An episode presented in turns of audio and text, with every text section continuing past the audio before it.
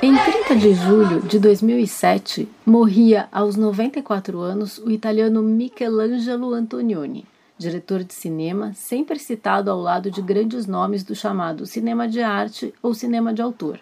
Mas afinal, todo cinema não é arte? O que diferencia Antonioni, Fellini, Varda, Godard, Truffaut, Kubrick e Bergman de outros diretores? Cinema ou filme de arte são termos usados para produções independentes, que não seguem o padrão comercial de filmes de estúdio feitos para grandes públicos, como aqueles filmes de heróis. Os diretores e diretoras independentes, em geral, buscam com suas obras refletir sobre o mundo, os relacionamentos, a existência humana, os mecanismos da sociedade, muitas vezes inovando e surpreendendo o público com escolhas fora do padrão. Antonioni, por exemplo, nasceu em 1912, se formou economista, mas amava cinema e só conseguiu dirigir seu primeiro filme aos 38 anos. Nos anos 60, ele teve seu reconhecimento com três obras famosas: A Aventura, A Noite e O Eclipse, formando uma trilogia sobre a alienação, um tema muito debatido pelos intelectuais naquela época.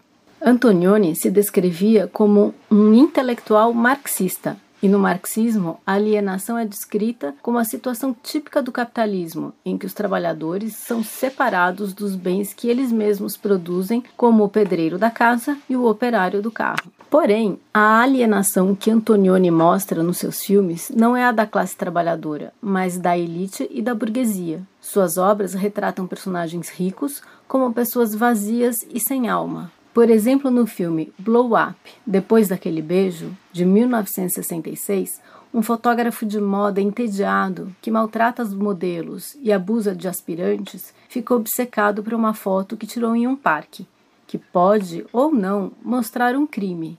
Será que a busca pelo crime da foto é uma maneira dele fugir de uma vida vazia de sentido? O talento e o engajamento de Antonioni o levaram à China em 1973, convidado pelo ministro das Relações Exteriores para realizar um documentário. O resultado é uma visão poética do país durante a Revolução Cultural de Mao, no qual as crianças cantam músicas revolucionárias e os adultos discutem a construção do socialismo com o livro vermelho de Mao na mão.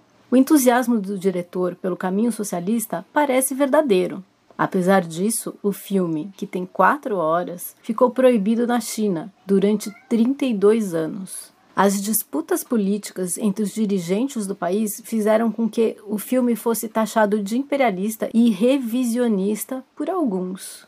Em 1985, um AVC deixou o diretor parcialmente paralisado e quase sem fala.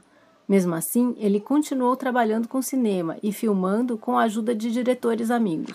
Antonioni morre em 30 de julho de 2007, aos 94 anos, no mesmo dia em que falece o sueco Ingmar Bergman, outro grande diretor, com 89 anos. Muitos diretores de cinema de arte seguem trabalhando até bem velhos. Isso nos leva a pensar: será que o trabalho que não é alienante e que é prazeroso e que é crítico nos faz viver mais e melhor? MTST, a luta é para valer.